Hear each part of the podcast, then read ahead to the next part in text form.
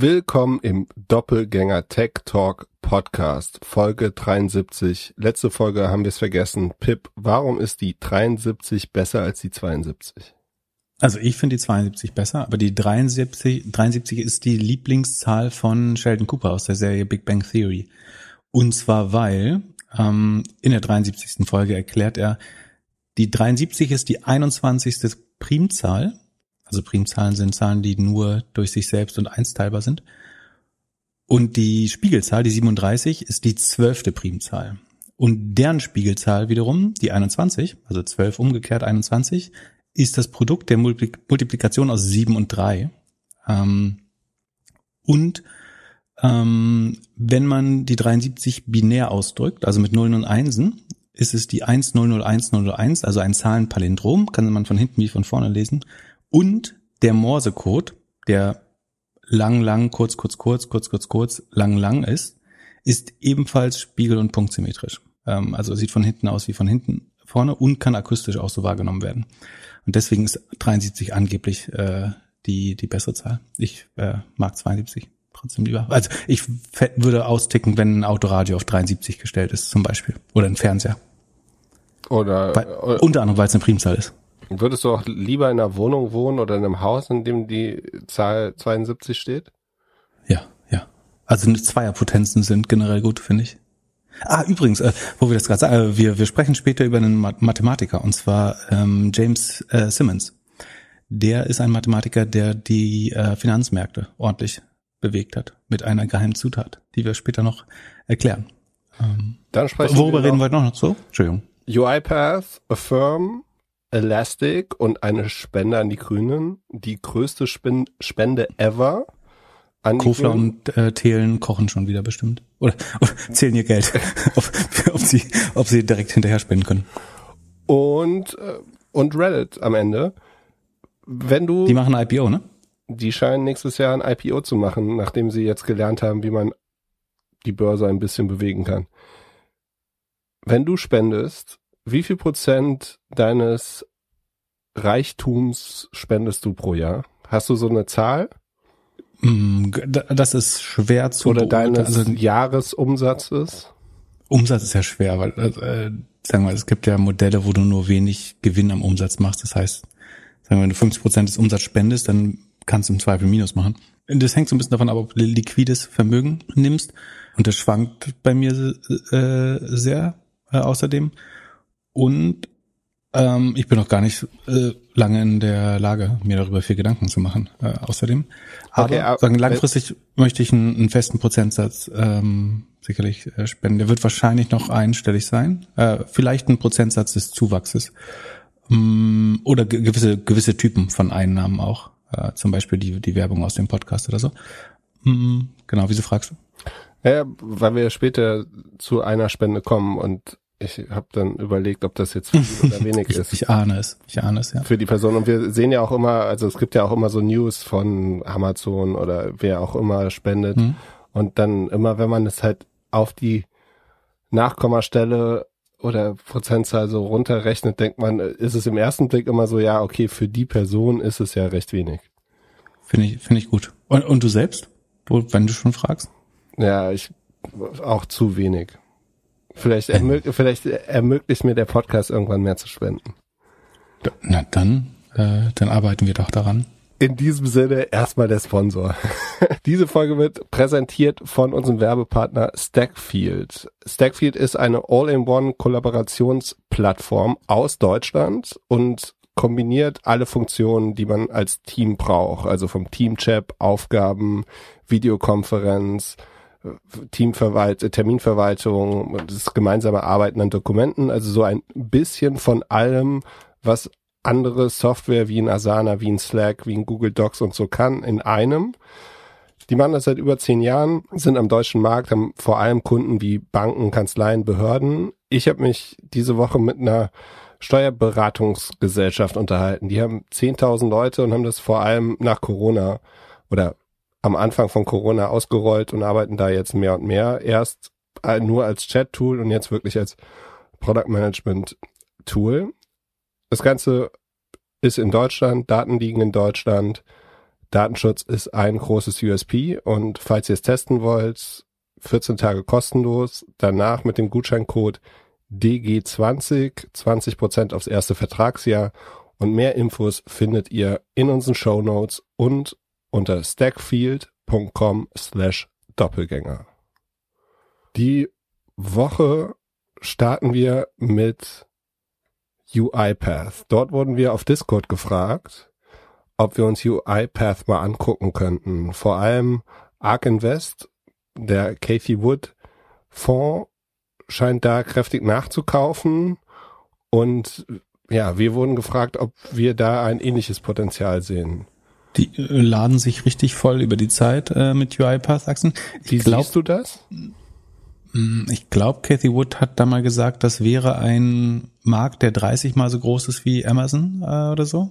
Ähm, ich müsste jetzt in meine Notizen von vom ersten Mal, wo wir das behandelt. Also ich habe das Thema schon mal bei Ohne Aktien wird schwer behandelt und wir hatten es auch schon mal in einer der Folgen. Ähm, das findet man, wenn man sucht. Ähm, auf jeden Fall, Cathy Wood schätzt diesen Markt als unheimlich groß ein. Also UiPath macht Robots. Und zwar Robots, die wiederkehrende Tätigkeiten äh, von Menschen, die hauptsächlich im Büro arbeiten, ähm, erleichtern. Also genau. einfach gesagt, guck, bitte.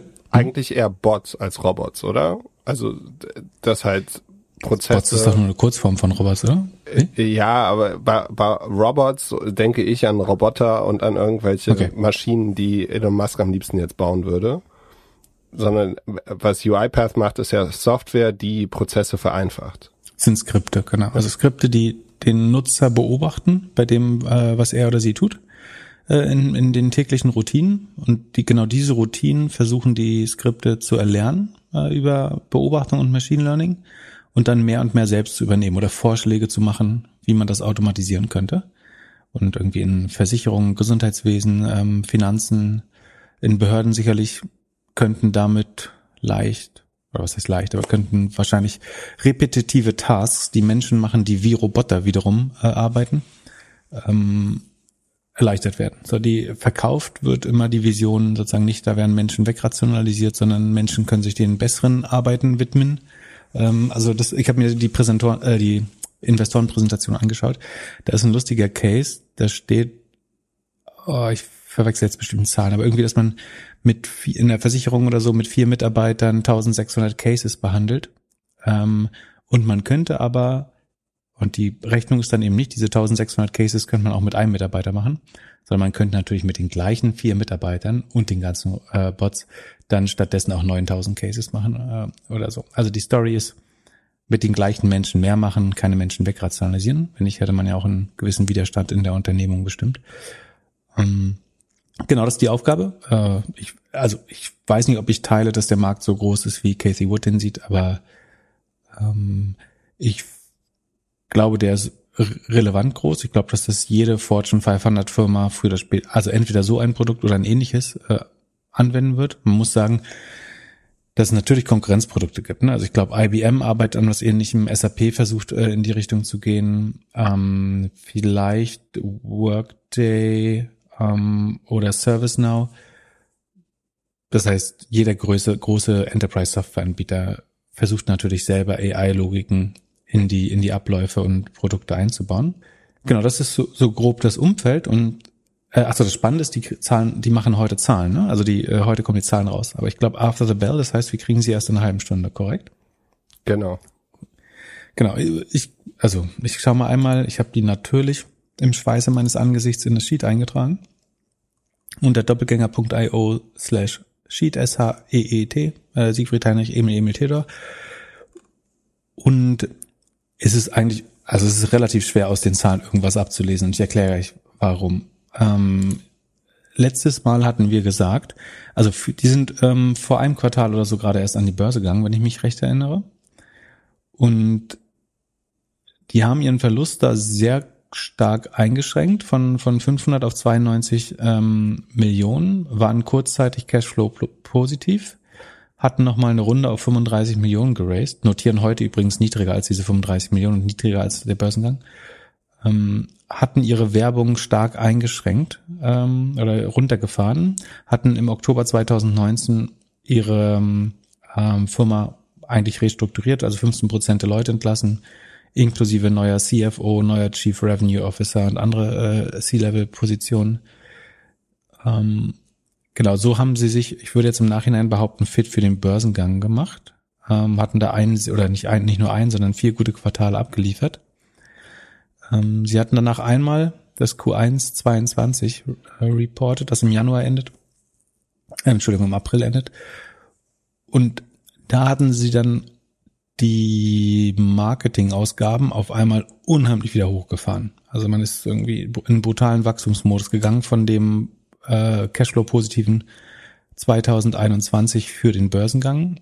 Ist man, hat man seine Marketingausgaben vom Vorquartal zum letzten Quartal, also vorletzten, wenn man jetzt davon ausgeht, dass heute noch reported wird, äh, verdoppelt. Also ist von 99 auf 205 Millionen gestiegen, Sales und Marketing. Äh, Research and Development, also die Softwareentwicklung hat sich vervierfacht ähm, und General Admin hat sich auch ver, ver, fast verdoppelt. Warum das, macht man sowas? Hm, es könnte, also zwei Möglichkeiten. Entweder sind da unheimlich viele Optionen fällig geworden, also dass sozusagen gewestet wurde durch den Börsengang. Dass das Aber auf allen drei Positionen. Ja, es kann schon sein, dass wenn die alle ESOPs hatten, dann dass das fällig wird. Also dann würden diese Kosten heute, also heute mit den Earnings deutlich runtergehen nochmal. Ähm, oder es könnte sein, sie haben wieder mega aufgedreht.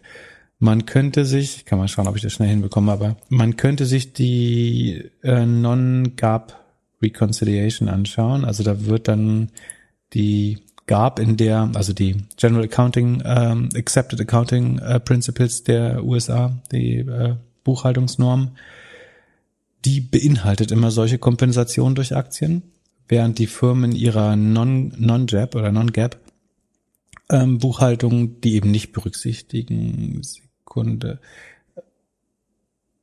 Und tatsächlich ist zumindest der Cashflow aber fast gleich auf äh, Gap und Non-Gap Basis. Sekunde. Ähm, okay, also die, okay, ähm, so wie ich gesagt habe. Die Stock-Based Compensations allein im Marketing waren 120 ähm, 120 Millionen. Das heißt, von diesen 200 Millionen sind 120 nur Stock-Based im Research und Development sind es ebenfalls zwei Drittel, die Stock-Based Compensation sind. Im General und Admin, äh, die sind ein bisschen risikoaverser. Äh, da ist es ein Drittel, der bisschen mehr als ein Drittel der oder fast die Hälfte der Kosten, die Stock-Based Compensation sind. Also deswegen gehen die die Kosten extrem hoch und der Operating Loss ist größer als die Umsätze, weil man sozusagen nach US Gap das verbuchen muss, die rausgegebenen Aktien als, als Kosten. So, das heißt, man würde jetzt damit rechnen, dass das dann ein Einmaleffekt war. Das heißt, die Kosten würden sich vermutlich wieder fast halbieren auf vielleicht 200.000 Total OPEX, Operating Expenses. Und das andere Problem ist aber das Revenue. Ähm, sozusagen, wir haben jetzt hauptsächlich über die Kostenseite gesprochen, dass die explodiert ist, aber wie gesagt, das sind wahrscheinlich einmal Effekt durch einen Börsengang, durch ähm, Stock-Based Compensation, das sind Mitarbeiteroptionen, die fällig werden.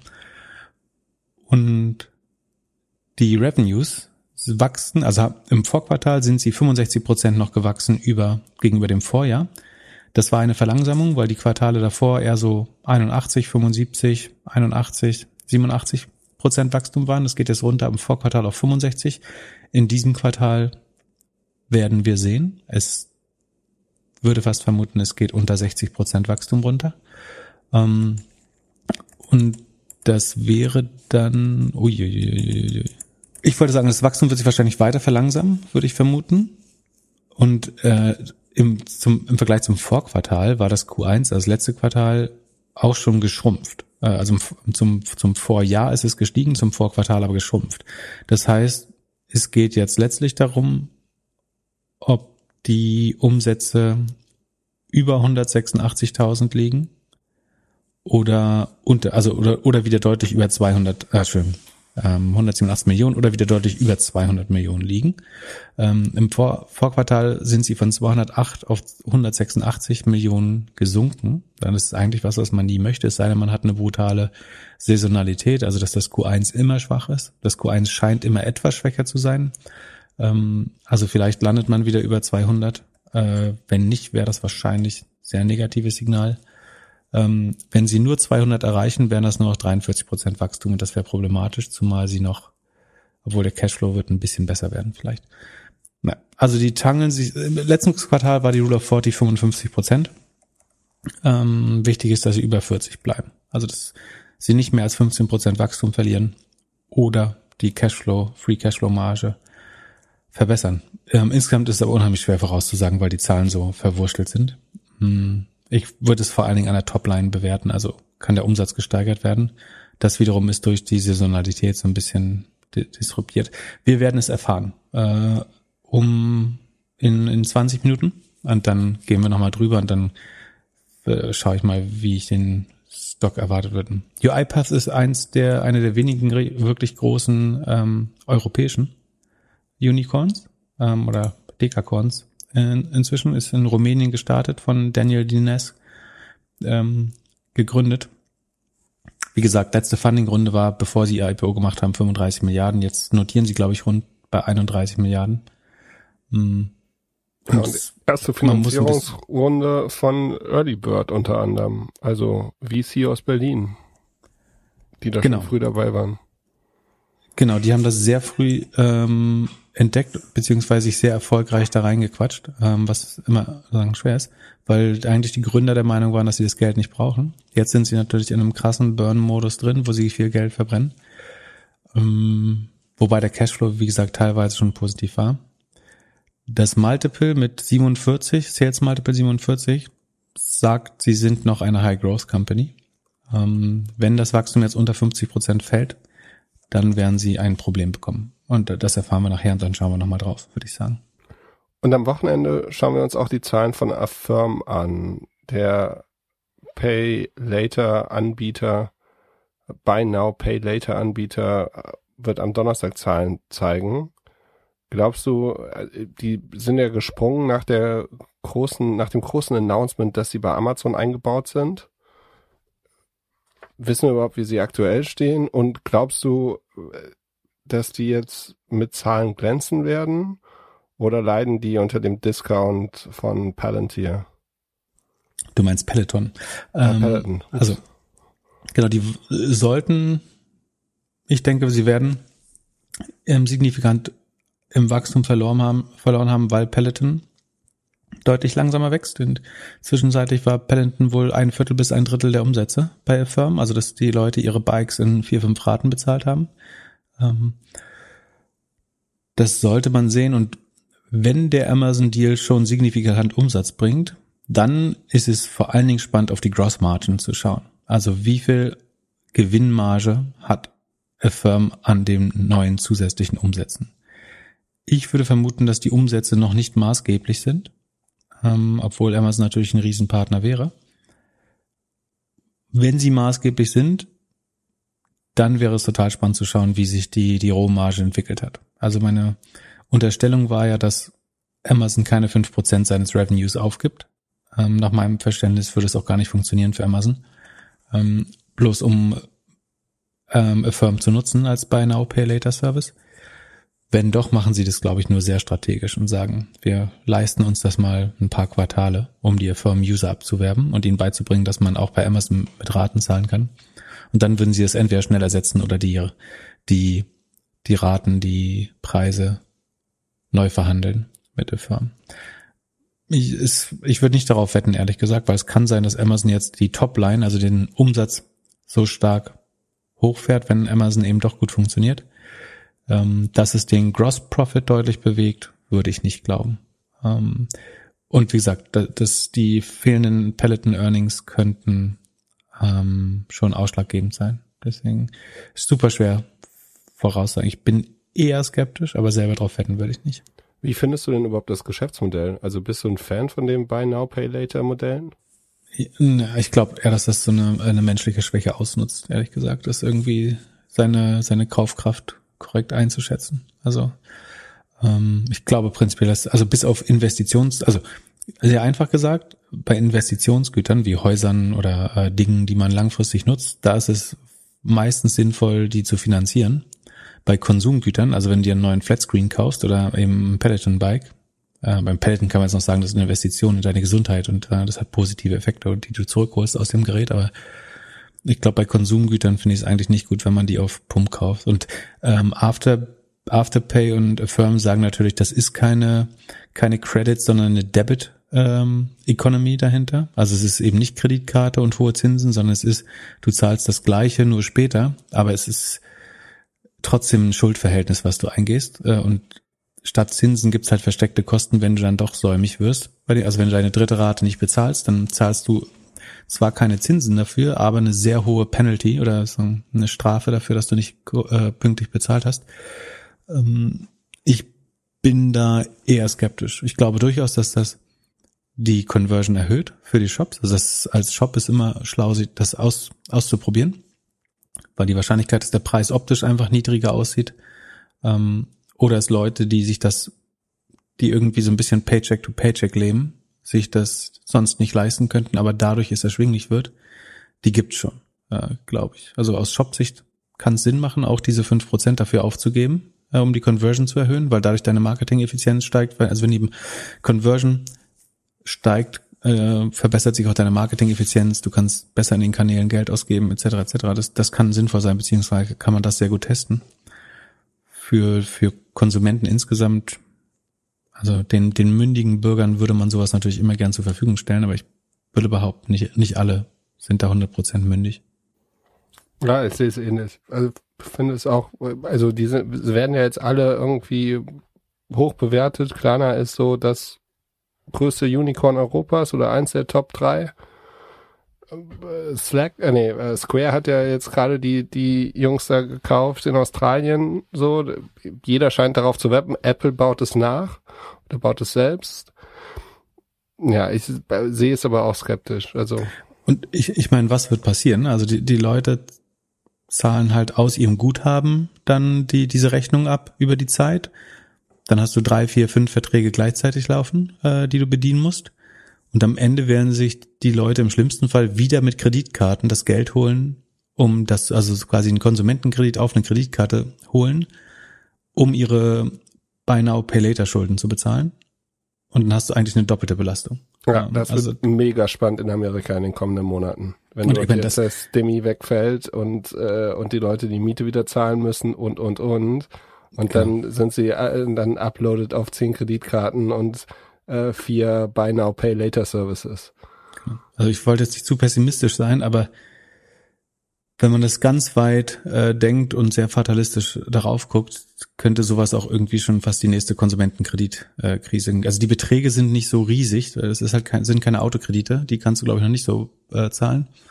Aber ich glaube, gut, gut ist das nicht. Ähm, und Fakt ist, du kannst halt irgendwann nichts mehr kaufen, wenn du du du du ziehst Konsum ja nur vor. Also es macht genau das, was Corona gemacht hat. Ne? Du ziehst Konsum vier, fünf Quartale vor oder nicht Quartale, Monate, Entschuldigung, Monate vor, den du sonst erst hättest später machen oder gar nicht machen können. So und dann konsumierst du früh, aber du du trägst ja dann diese Zahlungsreihen äh, vor dir her und du kannst dann in den nächsten Monaten eben nicht mehr dafür einkaufen gehen, weil du musst die ja bedienen. Jetzt ist die Frage, wie lange man ähm, der Illusion unterliegen kann, dass man das längere Zeit so machen kann, ähm, weil eigentlich ist es ja ein Einmaleffekt. Also du kannst dein Zukunft ist ja wie ein Payday-Loan. Du ziehst deinen zukünftigen Paycheck ein paar Tage vor damit und rollierend kommst du so in, kannst du Konsum vorziehen als als Konsument oder als äh, Individuum.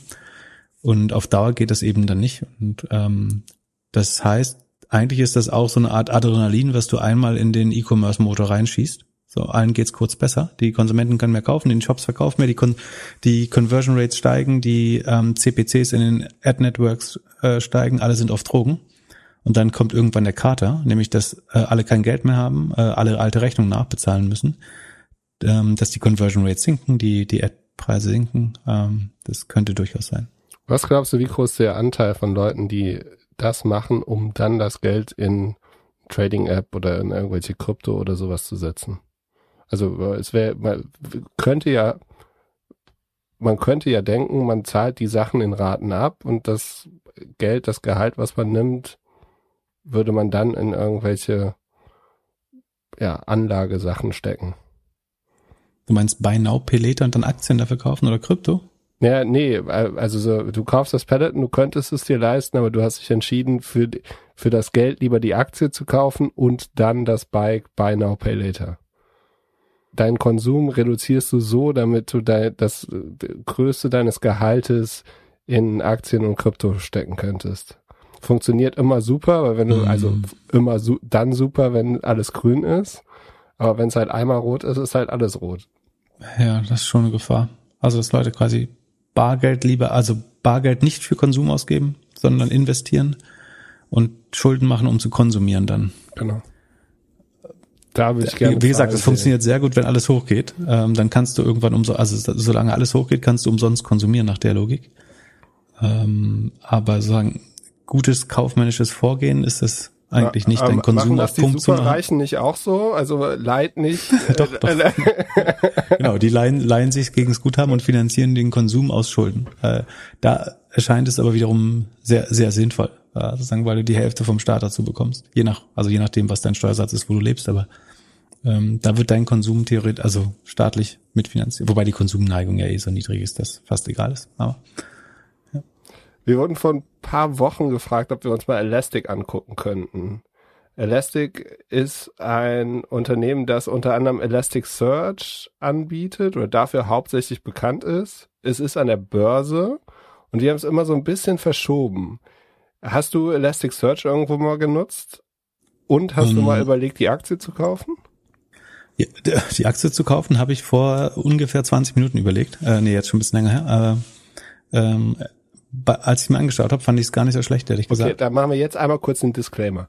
Es handelt sich hierbei nicht um Anlageberatung. Man sollte aufgrund des Gehörten keine Kauf- und Verkaufsentscheidungen zu Aktien und anderen Wertpapieren treffen. Wir können die Risikodisposition der Hörer nicht einschätzen. Es besteht zudem immer das Risiko eines Totalverlusts. Ihr solltet immer euren eigenen Research machen, um selbstständige Entscheidungen zu treffen. Solltet ihr dennoch aufgrund der Informationen im Podcast handeln, habt ihr stets auf eigenes Risiko und wir können unmöglich für etwaige Verluste haften. Zudem solltet ihr auch auf jeden Fall auf doppelgänger.io slash Disclaimer gehen und das Ganze nochmal lesen. Du fandest den nicht so schlecht? Ja, ich, ich erkläre gleich warum, aber ich finde, die haben nur ein 23er Sales Multiple, wenn ich das richtig gesehen habe. Und das finde ich relativ günstig. Ich weiß nicht, ob das der EU-Malus ist oder weil es ein bisschen antike Technologie ist. Also Elasticsearch gibt's, ich würde tippen, seit 20 Jahren. Hast du eine, eine bessere Info? Also das ist mein Gefühl. Also ich, ich weiß, dass ich vor, also als ich meine Karriere begonnen habe, das ist noch keine 20 Jahre her. Das ist noch nicht mal 20 Jahre her, aber da gab's Elasticsearch schon eine ganze Weile. Ähm, und äh, Elasticsearch ist eine Enterprise Search. Also sozusagen, wenn du deine eigene Datensystem oder zum Beispiel deinen Online-Shop oder dein, deine Kleinanzeigenplattform durchsuchen lassen willst und sagen die Suchtechnologie, äh, also das macht man ja nicht mit einer Volltextsuche, sondern man muss nach Relevanz, ähm, irgendwie Neuigkeit, was weiß ich, was da für Kriterien gibt, äh, suchen und kann sich das so selber zusammenbauen, seine, oder kann die parametrisieren, die Suche, und dazu braucht man aber trotzdem eine Suchtechnologie und sowas ist ähm, Elasticsearch. Die Konkurrenten irgendwie moderner würde man vielleicht Al Algolia nehmen oder ähm, ein bisschen sozusagen antiker wieder wäre Apache, Lucene und Solar Index. Ähm, Google Cloud Search gibt's, AWS hat einen eigenen Search, äh, eigene Search-Technologie, Azure hat eine eigene Search-Technologie. Das wäre so das Cluster. Aber äh, ich glaube, die Hälfte der Fortune 500 nutzen ähm, Elastic. So, und ich sehe das viel als Suchsystem in E-Commerce-Shops äh, mit Magento zum Beispiel. Ähm, also ist durchaus verbreitet ähm, aber auch relativ alt schon. Genau, Und was die, die haben machen? angefangen, als du angefangen hast. So. Ja, hast du das Datum? Ja, ich weiß, dass der, der Gründer, über den wir gleich nochmal sprechen werden, der War hat, das nicht sogar Open Source oder so ganz am Anfang? Äh, ja, die, der hatte eine Open Source Firma und die hat er 2009 verkauft und dann hat er noch zwei Jahre als CEO in so einem Unternehmen gearbeitet und hat dann Elastic gegründet. Und aus Elastic haben sie, ist ja wie gesagt Elasticsearch. Es gibt auch noch andere Produkte, so das zweitgrößte ist wahrscheinlich Kibana. Nee, nee, mhm. Kibana. Kibana. Das ist der berühmte X-Stack. Also das kannst du nutzen, um zum Beispiel Serveraktivitäten zu monitoren oder Logs. Also du nutzt den sogenannten Logstash, um Logfiles zu analysieren. Dann nutzt du Elasticsearch als Storage äh, für die Daten und mit Key oder ja als Storage und Suchtechnologie und mit Kibana kannst du es visualisieren. Also ganz stark vereinfacht sowas wie ein Tableau auf deinen eigenen Logfiles kannst du mit dem Elk-Stack bauen. Ähm, das ist relativ äh, gängig. Und dann die drei Geschäftsbereiche sind Enterprise Search, Observability, das ist zum Beispiel dann dieser Elk-Stack. Und Security machen sie viel. Sie kaufen sich unheimlich, also sie kaufen sich fast jedes Quartal eine Security Company dazu. Endgame haben sie gekauft, äh, CMD haben sie gekauft, der Command ähm, und äh, noch zwei, drei andere. Also sie wollen irgendwie in diesen ähm, Enterprise Cloud Security Markt, also so weit, im weitesten Sinne auch ähm, CrowdStrike, ähm, Sentinel, ähm, Falcon äh, Markt mit rein. Kann man noch nicht, sie weisen das noch nicht getrennt aus, wenn ich das richtig gesehen habe. Ähm, aber das scheint sozusagen, wo sie die scheint die Zukunft äh, für das Geschäftsmodell zu sein oder wo sie weiteres Wachstum sehen, nach meinem Verständnis. Und du sagst, sind wegen Europa schlecht bewertet oder noch nicht so bewertet, wie sie sein sollten und du glaubst, sie wachsen noch gut weiter?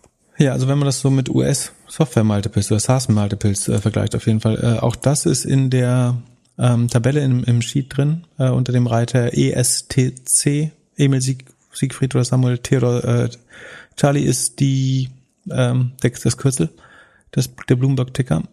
Und die wachsen, also die haben das Schöne ist, im Gegenteil zu UiPath haben sie ihr, du siehst das, ne? Ja. Sehr gut. Ähm, da ist jetzt das letzte Quartal schon aktuell. Die haben, glaube ich, vor vier Wochen, zwei oder vier Wochen äh, reported. Also da kommen nicht die Zahlen heute, sondern die sind schon ein bisschen älter. Die haben ihr Wachstum von 44 auf äh, fast 50 Prozent beschleunigt. Beschleunigtes Wachstum, weißt du, immer gut. Ähm, sagen die, die Multiples dürfen steigen. Ähm, die Gross Margin hat sich verbessert äh, über die Zeit. Von ursprünglich 70 vor zwei Jahren auf inzwischen 74 Prozent. Die, der Operating Loss äh, wird relativ gleich gehalten, aber der, Oper also sie haben einen Überraschungsgewinn gemacht letztes Quartal oder einen äh, positiven Cashflow generiert von 14 äh, Millionen. Ähm, Cashflow-Marge ist damit sieben Prozent, also sieben Prozent Cash bleibt übrig bei 193 Millionen Umsatz ähm, plus eben diese 50 Prozent Wachstum. Damit ist die Rule of 40 50 plus 7, ähm, also 57, sehr gut. Und wenn du mit 50 Prozent wächst und eine Rule of 40 von 57 hast, dann würdest du sozusagen, wenn das eine bisschen coolere Technologie wäre und du in den USA wärst, würde ich behaupten, also sie sind, sie sind in, ähm, glaube Rotterdam, ist Rotterdam oder Amsterdam? Äh, auf jeden Fall, also in Dutch Niederlande und in Mountain View beheimatet, aber eigentlich kommen sie aus den äh, Niederlanden. Und ich würde sagen, das verdient mehr als ein 23er Sales Multiple eigentlich. Also ich könnte mir vorstellen, dass wenn sie weiter so wachsen, also wenn sie bei den 50 Prozent bleiben, dann könnte der Kurs, ich muss mal sehen, wie der reagiert hat, aber äh, ich, eigentlich ähm, könnte man da vermuten, der könnte auch besser laufen. Ähm, year to date haben sie also Tiefpunkt war im Mai um die 100. Inzwischen sind sie bei 170 Dollar wieder. Ähm, das entspricht 16 Milliarden Bewertung. Ich würde sagen, äh, da ist auch mehr drin, ehrlich gesagt. Ähm, also ist jetzt wieder kein Ten-Bagger oder so. Aber bei 50 Prozent Wachstum ähm, und sagen deutlich über der Rule of 40 finde ich 23 mal Sales günstig bewertet. Was cool wäre, wäre, wenn sie, also ähm, die Net Expansion Rate, das ist so, wenn, so wie sie es schreiben, klingt es, als wäre es nicht die DBNER, sondern die NRR, also inklusive Kündigung, ähm, ist immer um die 130, wobei sie bis vor zwei Quartalen war sie leicht über, oder also haben sie mehr über 130 gesagt, jetzt sagen sie, sie ist knapp unter 130, aber so oder so ist es gut. Ähm, was jetzt spannend wäre, ist, wenn Elasticsearch in irgendein Modell reinkommt, was Usage-Based ist. Ähm, das ist nach meinem Verständnis nicht sondern die haben so Self-Managed Licenses und Subscription SaaS Business und Professional Services, wo sie selber Dienstleister sind. Ähm, und ich glaube, usage, usage-based, ähm, nach meinem Verständnis war das nicht so, zumindestens als ich das letzte Mal irgendwie damit äh, in Berührung kam. Das wäre vielleicht noch ganz cool, dass man sagt, weil ich meine, Such, also wenn du davon ausgehst, dass die, die Shops, die das anwenden oder die äh, Plattformen, dass die intern Suchen dieser Plattform, äh, und du, du nutzt es ja nicht nur für die internen Suchen, sondern du kannst zum Beispiel auch nutzen für die Ausgabe der Kategorieseite oder von Tag-Seiten oder Filterseiten. Ne? Also bei, äh, bei Booking, wenn du nach Hotel Amsterdam suchst, ähm, dann kannst du diese Ergebnisseite, die dann eben filterbar ist und äh, nach Relevanz geordnet, auch das kannst du irgendwie mit Elasticsearch äh, dahinter bauen. Genau, also dann würdest du halt von dem Umsatz oder von dem Impression-Wachstum der Kunden profitieren. Das wäre ganz cool. Das ist nach meinem Verständnis äh, nicht so. Und deswegen war ich auch überrascht, dass sie relativ viel für Marketing ausgeben. Also die Magic Number ist mit äh, zwischen 0,75 und 1,15 äh, eigentlich ganz gut. Die muss vor allen Dingen über 0,75 sein oder über 0,7 sein, das ist immer gut. Ähm, also das Marketing ist effizient, aber ich hätte nicht erwartet, dass die im Jahr noch über 200 Millionen für Marketing ausgeben, weil eigentlich, ich meine, jeder Entwickler kennt Elasticsearch, oder? Du musst da nicht bequatscht werden oder ähm, irgendwie den X, der kennst du von Konferenzen vielleicht oder so. Deswegen wundert mich, dass die da nochmal 200 Millionen an Marketing raufkloppen, um was zu promoten, was eigentlich jeder kennen sollte, dachte ich. Aber vielleicht müssen sie auch noch erklären irgendwie, wie sich die Marke verändert oder dass dieses, diese Security-Komponente wichtiger wird oder die, die Monitoring-Komponente. Ähm, weiß jetzt nicht, wo, worin genau das Marketing ähm, steckt. Aber fand ich verwunderlich. Ich hätte es eher für so ein Produkt gehalten wie Cloudflare, wo du eigentlich fast alle mit dem günstigen Einstiegsprodukt umsonst bekommst, vielleicht sogar, oder mit einer Open Source Variante und dann nur ab einem gewissen Volumen oder so bezahlst. Ähm, aber scheint nicht so zu sein. Ähm, ich schaue mir gerade die Aktie an und man sieht so, also vor Corona haben sie sich nicht wirklich bewegt, also ein bisschen, und dann ging es relativ gut nach oben und dann im Februar jetzt diesen Jahres bis Mai war es wiederum nicht so gut. Kannst du das irgendwie aus den Zahlen sehen, was da vielleicht die, die, der Grund war? Also das Q3, was die haben auch, also alle, über die wir jetzt in den letzten Wochen reden, haben die das abweichende Geschäftsjahr. Das heißt, das Q3 war das eigentliche Q4. Nee, Sekunde. Ja. Das äh, Finanzjahr endet im April. Das heißt, das Q3 ist das Q4. Genau. Ähm, da waren sie, da ist das Wachstum zurückgegangen. Das heißt, da hätte ich jetzt mit einem Einbruch gerechnet. Sekunde, ich schaue mal auf den Chart. Ähm, wann hast du gesagt, ist der Einbruch? So im Februar. Mitte Februar. Genau, es gibt einen äh, im, tatsächlich im Q, Q4 da im November und dann nochmal im Februar. Woher kommt der? Sekunde. Da wären die, die Zahlen sahen eigentlich okay aus. Ach so, da ist ähm, der Cashflow wieder zurück. Also sie hatten vorher positiven Cashflow gemacht und im, in dem Quartal ist die Profitabilität wieder draufgegangen und dadurch ist die Rule of 40 von über 50 auf knapp über 40 nur noch gefallen. Ähm, das könnte sein, dass sie dann vielleicht den Outlook auch angepasst haben, weil sie im ersten ein bisschen erschrocken waren. Ähm, das hat sich aber gebessert seitdem. Äh, ja. Ich finde, im Moment sind sie leicht unterbewertet und das sieht man ja eher selten. Deswegen heißt es wahrscheinlich, dass ich irgendwas nicht sehe, was jeder weiß. Mm, oder was der Markt zumindest anders sieht oder weiß. Vielleicht ist es aber auch nur der EU-Malus, weil sie keine coole Tech-Company sind oder so. Und hättest, und, du, äh, ja? hättest du erwartet, dass der CEO, ein Holländer, jetzt 1, 2,5 Millionen an die Grünen spendet? Nee, das hätte, glaube ich, niemand erwartet. Ähm, Steven Schurmann heißt er, glaube ich. Da wurde heute bekannt, hat, ähm, ich glaube, entweder Abgeordnetenwatch oder Lobby Control ge getwittert, dass der und noch ein Immobilienunternehmer, also der Immobilienunternehmer hat eine Viertelmillion gespendet und der Steven Schurmann, Ex-CEO, glaube ich, ne, hat vor zwei Jahren äh, hingelegt, glaube ich, genau. oder vor drei Jahren. Ähm, der hat 1,1 äh, 1,25 Millionen an die deutsche Grüne Partei gespendet. Ähm, was, was meinst du, mehr oder weniger als ein Prozent seines Reichtums? Ich weiß, dass er auf anderthalb Millionen, ich habe das tatsächlich auch angeschaut, ich, ich dachte, so verrückt, dass wahrscheinlich ein Furz für ihn ist, ähm, ist es etwas mehr als 0,1 Prozent, glaube ich. Also er hat anderthalb Milliarden, glaube ich, ne? Ja. Das heißt, er hat weniger als ein Promille gespendet. Ähm, aber für die Grünen ist das die höchste Individualspende. Ich glaube, für alle Parteien äh, sogar. Also ich glaube, die eine Million davor waren schon die größte Individualspende. Jetzt ist es das ganz sicher. Ich sehe Parteispenden auch für die Grünen äh, ja relativ kritisch. Ähm, man muss dazu sagen, also der hat relativ früh nach seinem Exit geäußert, dass ihm Geld so relativ wenig bedeutet und dass er das irgendwie alles in wohltätige Zwecke investieren will und beschäftigt sich relativ viel damit, wie man das am besten macht. Der hat auch den Grünen in, in Niederlanden und der Tierschutzpartei relevant Geld gespendet. Schön, wolltest du das erzählen? Ja, wir haben den gleichen Wikipedia-Artikel gelesen. genau. Also ich habe mich tatsächlich gefragt, wer da war. Ich habe noch nie von dem gehört, äh, um ehrlich zu sein. Dann war das Logische bei Wikipedia anzufangen. Genau, also dass der viel Geld sozusagen unter die Leute bringt und dass er äh, anscheinend Klimapolitik als einen der wichtigeren Punkte sieht, äh, Punkte sieht ähm, ist offensichtlich. Die Frage ist, warum nicht in anderen Ländern? Also wenn du das Klimaproblem lösen willst, dann müsst du eigentlich die Zünglein an allen Wagen ähm, verändern und innerhalb, innerhalb von Europa kann man das sowieso begründen. Und man muss dazu sagen, von außerhalb Europas wäre es kompliziert, dann dürfte die ähm, Partei die Spende, glaube ich, nicht unter nur unter Auflagen annehmen. Ich glaube, das ist verboten, aber innerhalb der EU darfst du Spenden von EU-Bürgern annehmen, soweit ich weiß. Ähm, sonst hätten ja auch äh, andere Ausländer, die regelmäßig oder die im Ausland äh, sich aufhalten oder ansässig sind, äh, Probleme. Genau, also ich glaube, es erscheint sinnvoll, dass du die Politik in mehreren Ländern äh, beeinflusst in, in, in, in eine Richtung.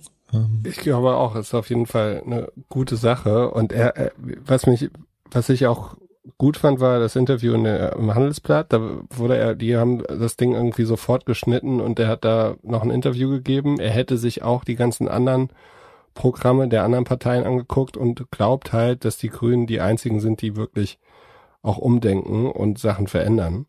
So, das fand ich schon, also es war jetzt, äh, ja, er hat sich mehr damit auseinandergesetzt als jemand, der einfach sagt so, okay, ich investiere jetzt in alle grünen Parteien. Er hat wohl auch mit Baerbock einen, einen Zoom-Call gehabt oder einen Videocall. Ähm, ja, und äh, ist eine Überraschung. Glaubst du, das kommen jetzt noch mehr so kurzfristig um die Ecke? Weil das Geld wird ja genutzt für den Wahlkampf jetzt. Genau, ähm, das wird schwer, das noch äh, durchzublasen, äh, das, das Geld in der Zeit. Ich weiß nicht, ob jetzt noch große Spenden kommen. Vielleicht gibt es als Reaktion darauf eine Spende, dass jetzt wirklich Leute äh, das problematisch sehen. 100 Gründer äh, tun sich zusammen. ich glaube, man wäre da vorsichtig inzwischen. Ähm, obwohl, wie gesagt, soll, soll jeder machen, was er will. Ähm, ich glaube nicht, dass noch relevante Spenden kommen, aber das äh, kann natürlich sein. Was ich spannend finde, ist, dass die Parteien, also bis vor kurzem war ja so die, der, der, der Slogan, dass alle irgendwie ihr eigenes geiles Klimaprogramm haben. Inzwischen wird äh, gefühlt, wird da wieder ein bisschen so, also weniger über Klima geredet. Äh, sowohl bei FDP als auch bei Rot als auch bei ähm, FDP. Also sagen, wenn die die wichtigen Themen nennen, dann äh, ist das nicht immer mehr ganz, ganz vorne mit hast, dabei. Hast Aber auch das kann sich ja nochmal ändern. Hast du dir Zerstörung Teil 2 Klimakatastrophe schon reingezogen? Ähm, ehrlich gesagt, nein. Nee, ich habe es noch nicht geschafft. Ich habe es sozusagen in meiner To-Do-List, aber ich habe eine relativ eng getaktete Woche bis jetzt noch und ich will Freitag in Urlaub. Ähm, das heißt, vielleicht höre ich es tatsächlich erst oder sehe es erst im Urlaub. Ich habe auch schon viel darüber gehört und äh, sagen, habe es dringend vor mir anzuhören. Was hast du denn gelernt? Willst du Willst du jetzt schon Hörer mit äh, Klimaideologie vergraulen? Nein, nein, wir sind ja, die Hälfte ist ja schon durch. Aber äh, nee, ich fand es besser als Video 1. Äh, auch überraschend äh, wieder zu sehen, wie eng dann doch Politik und Wirtschaft zusammen ist. Also ich, eigentlich müssten doch äh, Zahlungen von Energiekonzernen oder generell müssten doch Politiker keine anderen Einkünfte haben. Oder findest du, also findest du es in Ordnung, dass du als Politiker das gleiche Gehalt nochmal bekommst von einem RWE?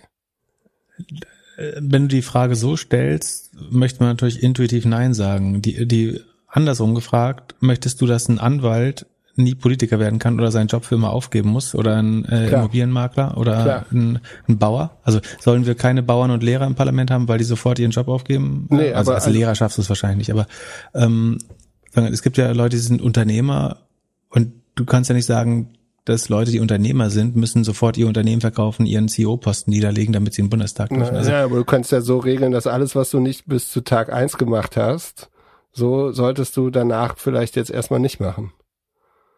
Oder ja, du müsstest. Also, genau, man kann sagen, dass du keine Beratungsangestelltenmandate ähm, an, ja, ist kompliziert. Aber ich, ich weiß nicht, ob es eine gute Lösung dafür gibt. Bei den guten Gehältern finde ich es nicht kompliziert. Du hast es ja auch als normaler Mitarbeiter, Mitarbeiterin, wenn du dann sagst, okay, ich möchte jetzt einen Freelance-Job an der Seite machen, Aber die Gefahr ist doch, dass du dann nur Kevin Kühnerts im Parlament, also nur Berufspolitiker im Parlament hast, die das irgendwie als, auf, als finanziellen Aufstieg nutzen. Und dass ein Unternehmer sich dann gar nicht mehr in den Bundestag setzt, weil er denkt, sozusagen, ab jetzt ähm, muss ich auf Gehalt verzichten und auf äh, Verantwortung, Posten, Nachfolge, was weiß ich. Es, äh, ich verstehe genau, was du meinst. Und ich, sagen, intuitiv spüre ich das genauso. Aber äh, ich habe mich schon nicht unheimlich viel damit beschäftigt, aber die, zumindest die gleiche Frage gestellt. Ähm, und ich denke immer, ich will eigentlich, dass gewisse Leute ihren Beruf weiterverfolgen können und trotzdem in den Bundestag gehen. Zu einem gewissen ja, Maß. Da bin, da bin ich bei dir. Ja, aber was natürlich komisch ist, ist, wenn jemand, der, der, sagen wir, jahrelang Lehrer war und auf einmal ähm, irgendwie Senior Council irgendwas bei, bei Innogy ist oder so. Also auf, auf einmal sozusagen in kurz unter Beirat oder kurz unter Aufsichtsrat eingesetzt wird für seine angebliche Kompetenz in irgendeinem Thema oder ihre. Ähm, das ist natürlich äh, kompliziert. Ich habe es noch nicht gesehen, ich schaue es noch mal an. Aber dann, wen das interessiert, dem würde ich immer den Twitter-Account von Abgeordnetenwatch und Lobby Control. Ähm, da gehen übrigens die, ein, ein Teil meiner Spenden hin. Ähm, und dieses Jahr noch mehr. Ähm, ja. Auf YouTube hat das Ding jetzt fast drei Millionen Aufrufe. Hättest du erwartet, dass sowas auch in den Tagesthemen oder in Nachrichten platziert wird? Oh, das sind die schweren Debatten. Schon mal ein bisschen proben. Andersrum gefragt, wenn ein rechter Influencer drei Millionen Views auf sein Video kriegt, zum Beispiel aus Russland, würdest du dann sagen, dann mussten die Tagesschau das unbedingt zeigen, allein weil YouTube genug Impressions dafür generiert hat? Nein. Ja. Das ähm, auch da würde ich intuitiv, an, intuitiv würde ich natürlich sagen, ja, aber ist jetzt die Aufgabe, äh, die Aufgabe, also ich denke, die Aufgabe der Tagesschau ist, die Ereignisse des Tages irgendwie zu verlängern oder zu verbreiten, äh, so dass sie in der breiten Masse zugänglich sind. YouTube ist prinzipiell fast jedem Menschen zugänglich. Sozusagen, die können da selber drauf kommen. Bei drei Millionen kannst du davon ausgehen, dass jeder, jeder jemanden im Bekanntenkreis hat, der das vielleicht gesehen hat. Ähm, natürlich würde ich gern, dass möglichst viele Leute dieses Video sehen. Äh, das würde mich freuen. Ähm, sehe ich das als Aufgabe des öffentlich-rechtlichen Rundfunks? I don't know. Ähm, ist es zumindest ist keine einfache Frage. Und wie gesagt, du musst dir halt immer auch die Gegenfrage stellen, so wäre es jetzt nicht was, was du cool findest, sollte es dann bloß, weil es viel gesehen wird, ähm, verlängert werden in die öffentlich-rechtlichen? Oh ja, gut, aber also es gibt und ja. Und dann heißt es halt sowieso wieder, Entschuldigung, dann heißt es halt sowieso wieder, das Staatsfernsehen macht jetzt äh, grüne Propaganda. So, das ist nämlich definitiv, was du hättest, wenn es andersrum wäre. Ähm, ja.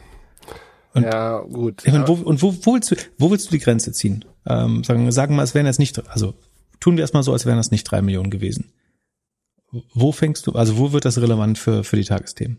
Bei, äh, an, liegt das an der Haarfarbe oder liegt das äh, am, am Medium, am Thema? Sozusagen, wo sollen die sagen, wir finden das jetzt relevant? Ich meine, die Entscheidung müssen sie bei anderen Sachen auch treffen, ob die relevant sind oder nicht. Aber und wenn du es an der an der Viewerzahl oder der dem Engagement oder der dem Wirbel, dass das aufwühlt, äh, misst, dann musste ich halt fragen, ob du das Gleiche machen würdest, äh, wenn es irgendwie äh, aber jemand würdest macht, den dessen Meinung dir nicht gelegen ist. Naja, aber äh, jetzt mal, äh, würdest würde es nicht den Wirbel rausnehmen?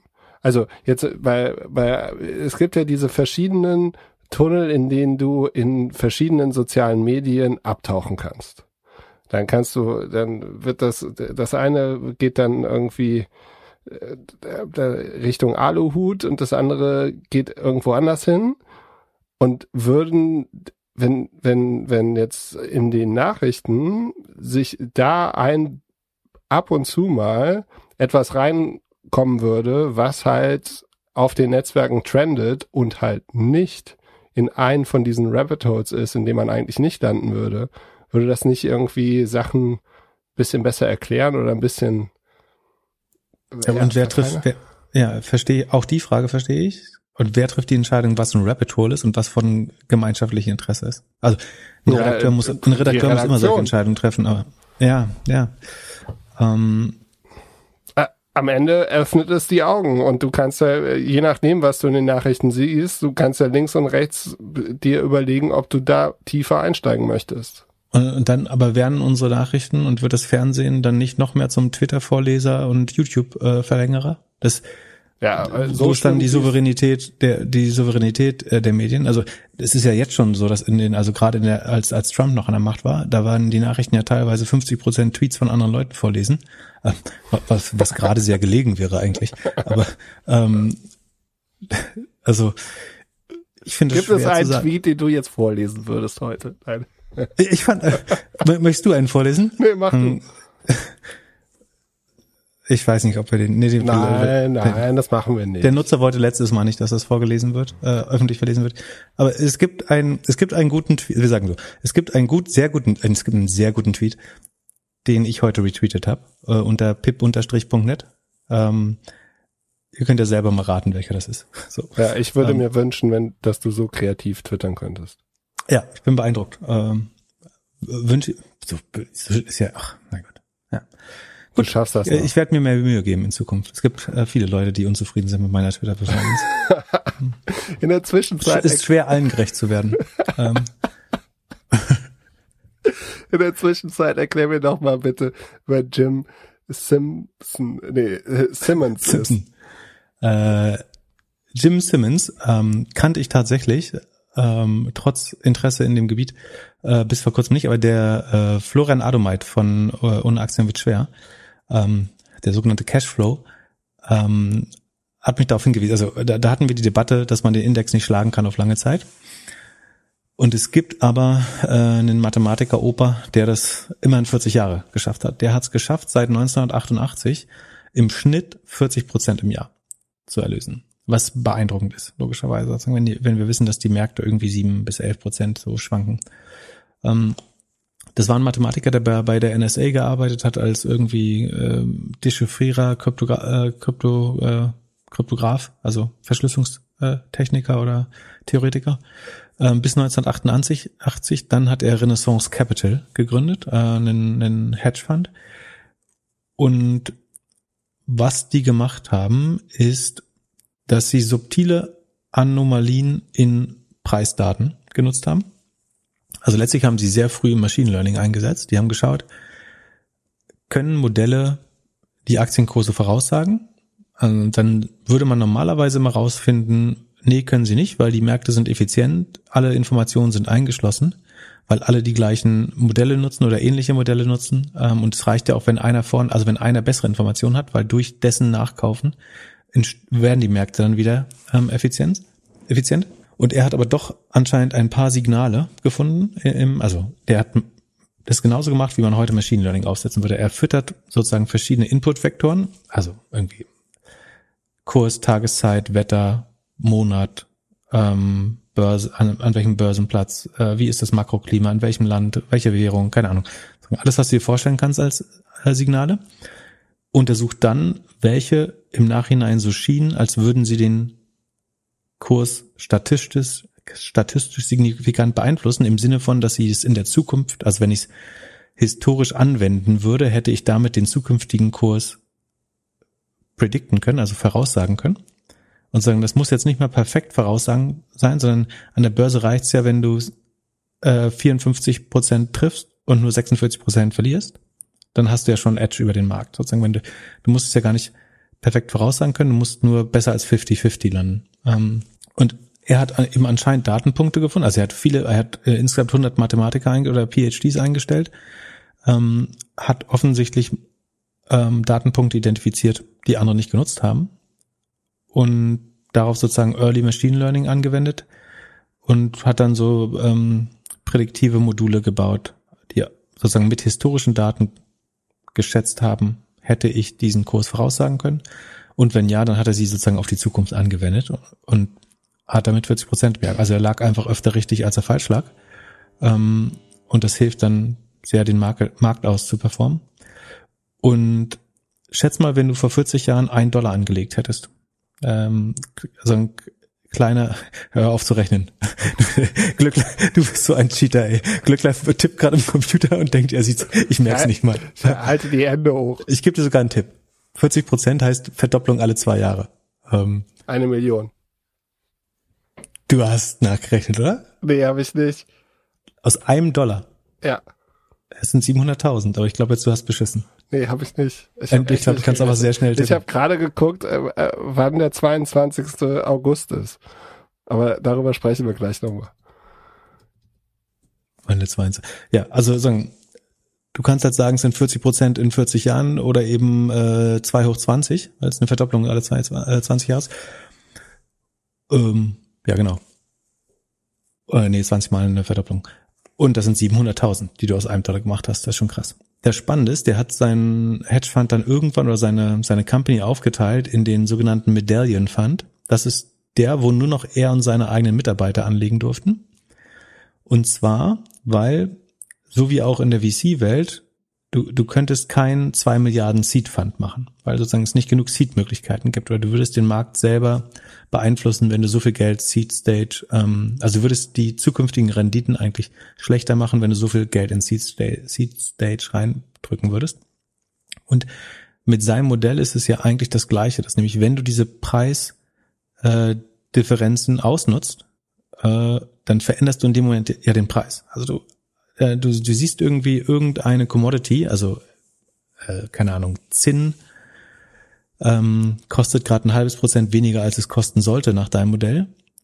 Und in dem Moment, wo du es nachkaufst, also irgendwie ein paar Millionen Tonnen Zinn äh, am Optionsmarkt kaufst, dann veränderst du ja schon den Kurs. Und je näher du dann an das eigentliche Optimum oder wo der Kurs hin sollte normalerweise rangehst, desto kleiner wird ja auch deine Gewinnmarge im Idealfall. Und deswegen konnte, wusste er eigentlich, er kann nur ein paar Milliarden effektiv oder effizient deployen am Markt. Und deswegen hat er gesagt, er macht drei Publikumsfonds, ähm, äh, sozusagen, die auch irgendwie ein bisschen besser traden als der Rest wahrscheinlich. Aber der Medaillen Fund, der diese 40 Prozent gemacht hat, da darf er eigentlich nur selber mit traden. Und warum wir das heute behandeln es nochmal aktuell geworden ist, ist, weil die, die, der IRS, der Internal Revenue Service, sozusagen die, die ähm, Steuerstasi, würde die Bild sagen, ähm, der, also die Steuercollection-Behörde in den USA, hat rausgefunden, eine der ähm, Secret Source Ingredienzien ist Tax Avoidance. Also das, die müssen jetzt sieben Milliarden, also allein 6,8 Milliarden an unbezahlten Steuern nachzahlen. Also das ist schon eine relevante Summe. Also er selber ist 25 Milliarden schwer. Ähm, und sozusagen die Investoren in dem Fund äh, müssen jetzt sieben Milliarden an Steuern nachzahlen ohne Strafen. Also es ist nur die Steuernachzahlung, die, die irgendwelche Strafen und Zinsen kämen noch dazu. Und zwar, was sie gemacht haben, ist, dass sie ähm, langfristige Capital Gain Steuern bezahlt haben auf kurzfristige Geschäfte. Also du musstest zu der Zeit auf ähm, kurzzeitige Optionskontrakte oder Daytrading ähm, oder kurzzeitiges Traden äh, mehr Steuern zahlen als aufs langfristige Halten von Aktien. Ähm, und sie haben ein Konstrukt genutzt, um ist den Anschein zu erwecken, dass sie diese Kontrakte länger halten, als eigentlich der Fall war. Ähm, deswegen müssen sie das jetzt zahlen, nachzahlen. Also ein Teil dieser exorbitanten Performance war einfach, ähm, dass sie keine Steuern äh, bezahlt haben. Das wird jetzt ein bisschen aufgelöst und dann müsste man das eigentlich nochmal neu beraten, ähm, äh, neu berechnen. Also ähm, gibt es jetzt tatsächlich niemand, der den Markt hier geschlagen hat. Ja, ich befürchte, den Markt hat er trotzdem noch äh, geschlagen, aber the, the secret ingredient ist Fraud. Nee, ist nicht Fraud, ist äh, Tax Avoidance. Ähm, der war übrigens auch in den Paradise Papers äh, drin. Und zwar hatte der den, den Lord Jim Trust auf den Bermudas, äh, wo allein acht Milliarden drin lagen. Zufällig sehr nah an der Summe dieser Tax Avoidance, die da in Bermudas rumlagen. Ähm, genau, also, aber er hat, letztlich hat er eine Zeit lang bewiesen, dass die Märkte eben nicht effizient sind. Was man sich halt fragt, ist, also 100 PD, PhDs, ein paar Mathematiker oder auch einen genialen Mathematiker. Man würde denken, dass auch ein Goldman Sachs oder Morgan Stanley oder äh, keine Ahnung, ähm, das eigentlich hinbekommen. Das heißt, ich halte es fast für unwahrscheinlich. Also ich, ich frage, also das Lustige ist, Bernie Madoff war ein ähnliches System, ne? Also der hat nur das Gleiche erzählt, äh, konnte es aber nicht tun. Sagen, ich will jetzt nicht unterstellen, dass es bei Jim Simmons alles nicht stimmt, der wirkt schon schlau und ehrlich. Aber 40 Prozent ist echt eine krasse Outperformance über 40 Jahre. Ähm, und du würdest ja annehmen, dass eine gewisse Waffengleichheit herrscht. Also vielleicht war er früh dran mit dem Machine Learning, vielleicht hatte er die brillantesten Mathematiker am Anfang, aber natürlich versucht jede Investmentbank, die irgendwie äh, oder auch ein BlackRock oder was weiß ich, die irgendwie zig, zig, zig Milliarden verwalten, würden ja versuchen, das Gleiche zu machen. Und es ist schon krass, dass die Anomalien in Märkten, in Märkten oder Ineffizienzen in Märkten nicht finden, die er und sein relativ kleines Team finden konnte. Deswegen ähm, bin ich gespannt, äh, ob man bei der Story nicht noch mehr findet. Ansonsten äh, müsste er eigentlich als der, also der müsste in Warren Buffett und was weiß ich alles in Schatten stellen. Also mit diesen äh, 40 Jahre 1 zu 700.000 Dollar äh, stellt man alles andere. Ähm, das wird, vielleicht wird das noch jemand anders schaffen äh, in, in Zukunft. Wer weiß. Wahnsinn. Wie würdest du dich fühlen, wenn du 2005 mit deinem Roommate ein Startup gründest und dann 2006, ein Jahr später, das Ding für 10 bis 20 Millionen verkaufst, was ja ziemlich viel Geld ist für junge Typen, die das mehr oder minder aus der Dorm Room gegründet haben und dann Jahr, Jahrzehnte fast später das 15, für 15 Milliarden an die Börse geht. Mhm. Würdest du denken, ich habe damals alles richtig gemacht? Würdest du dir ausrechnen, wie viele Anteile du noch ja. haben würdest? Was denkst du, wie viele Anteile würdest du noch haben, wenn du durchgehalten hättest, ein paar Finanzierungsrunden und so weiter?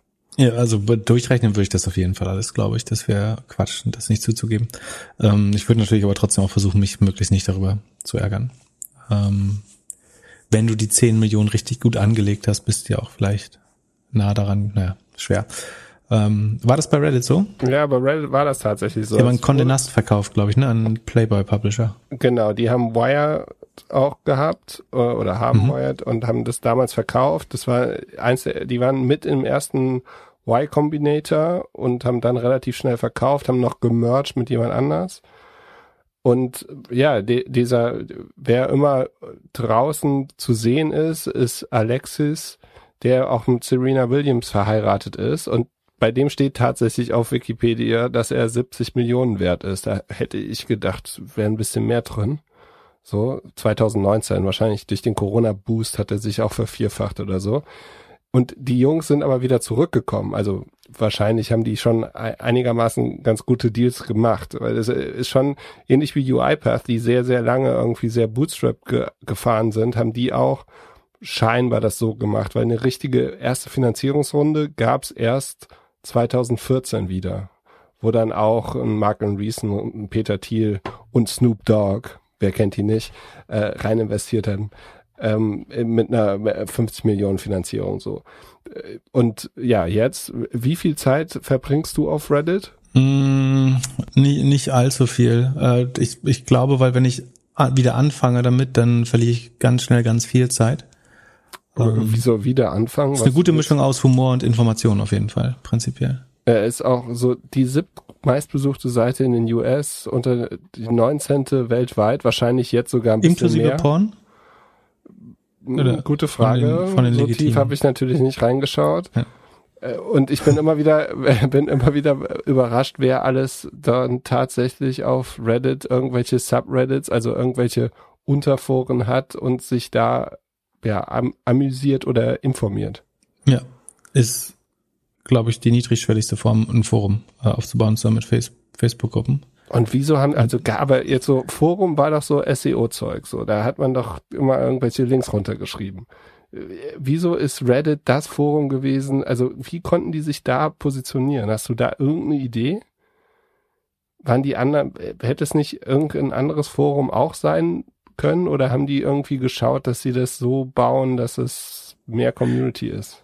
Ich glaube, weil sie dem Nutzer relativ viel Freiheiten geben oder den Nutzern ähm, und Nutzerinnen, weil es relativ wenig Werbebelastung hatte lange Zeit. Ähm, weil du, wenn du deinen eigenen, dein eigenes Subreddit machst, sich das dann sehr branded und eigen anfühlt, glaube ich. Also hast das Gefühl, du, du ownst deinen Space. Das ist, glaube ich, eigentlich, das ist eigentlich die, äh, glaube ich, die USP. Das im Vergleich zu Facebook hast du mehr das Gefühl, also deine Facebook-Gruppe fühlt sich irgendwann nicht so an, als wenn du die noch wirklich besitzt oder steuerst, äh, weil du auch die, die Sichtbarkeit nicht steuern kannst. Äh, und ich glaube, das ist bei Reddit anders. Dass du hast 100% der Sichtbarkeit in deinem Subreddit. Ähm, das fühlt sich trotzdem sehr als Community an. Ähm, hat, ich glaube, wenig so, also das, die Nutzer, die da drin sind, sind highly engaged. Also wahrscheinlich täglich drin. Ähm, und es gibt wenig so mal so, mal so Nutzer. Ähm, es ist auf jeden Fall nerdy, glaube ich.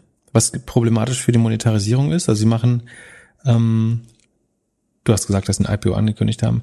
Ähm, die machen 100 Millionen, haben im letzten Quartal, im Juni-Quartal 100 Millionen Umsatz gemacht mit Werbung. Also wir wissen, die Werbemärkte Märkte laufen gut, aber die haben damit ihren Umsatz verdreifacht, plus 192 Prozent im Vergleich zum Vorjahr, glaube ich. Das heißt, die Werbung läuft gut, aber 100 Millionen mit 52 Millionen DAUs, also Daily Active Users. Das heißt, der APU pro Quartal liegt mit zwei Dollar, wenn ich mich nicht irre, unter Pinterest und unter Snap, unter jedem anderen Netzwerk, was, was wir eigentlich kennen. Gut, ist ähm, auch nicht so schön wie Pinterest und Snap und so. Ja, also es ist die Audience, die am stärksten werbeblind ist. Äh, was ganz lustig ist, weil dadurch kannst du auf Reddit einige der kreativsten Werbung beobachten, sozusagen, weil wenn du da auf äh, Klickrate und Aufmerksamkeit bekommen willst, dann musst du echt schlau sein. Ja, also um die Leute viele User haben auch den, also viele Reddit-User haben auch Adblocker und alles drin. Das liest man auch öfters. Genau, genau. Also es ist eine vollkommen werbeblinde Audience äh, eigentlich, aber dafür mega treu. Äh, viele Impressions pro Nutzer wahrscheinlich. Da wiederum wahrscheinlich ähm, ich könnte mir vorstellen, dass die Impressions pro Nutzer pro Monat höher sind als bei einem Facebook, vielleicht nicht höher als ein Instagram. Ähm, ja, bei, das sind schwer, die Impressions zu messen, glaube ich, aber. Oder die Time in App ist wahrscheinlich, oh, schwer. Spannend, würde ich mir eigentlich gerne mal anschauen. Ich könnte mir vorstellen, dass die Time in App relativ hoch ist, äh, im Vergleich zu Facebook auf jeden Fall. Ähm, Und die äh, haben im August 2021 mhm. haben sie jetzt nochmal 700 Millionen bekommen auf einer 100 nee, auf einer 10 Milliarden Bewertung. IPO Anfang nächsten Jahres wurde jetzt irgendwie mit 15 Milliarden Valuation angekündigt. Richtige Zahlen gibt's ja nicht. Na, du hast diese 100 Millionen Revenue im Quartal. Kannst jetzt irgendwie Run Rate 400, 500 Millionen vielleicht draus machen äh, nächstes Quartal. Und dann hättest du ein Sales Multiple von 30. Ähm, das ist schon sportlich. Also Pinterest zum Vergleich liegt bei 15, glaube ich. Ich kann schnell, nochmal schnell noch mal Snap checken, ähm, was deren Sales Multiple ist. Ähm, also ich würde jetzt Werbenetzwerke normalerweise nicht auf den Sales mal. Oh, Snap ist bei 36 ähm, und wächst in Anführungsstrichen nur mit 116 Prozent.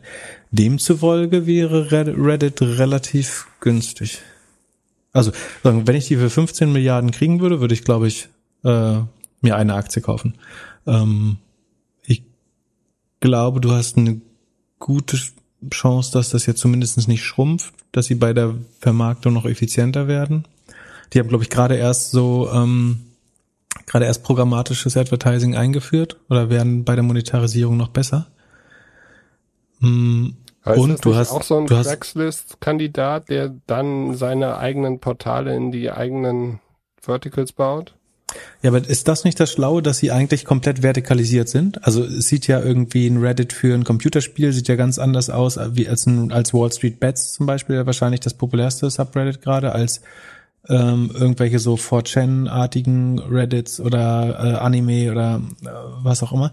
Ich glaube, der Trick ist, dass sie vielleicht deswegen unverticalizable sind, wenn man, wenn man so will, oder was denkst du? Ja, guter Punkt.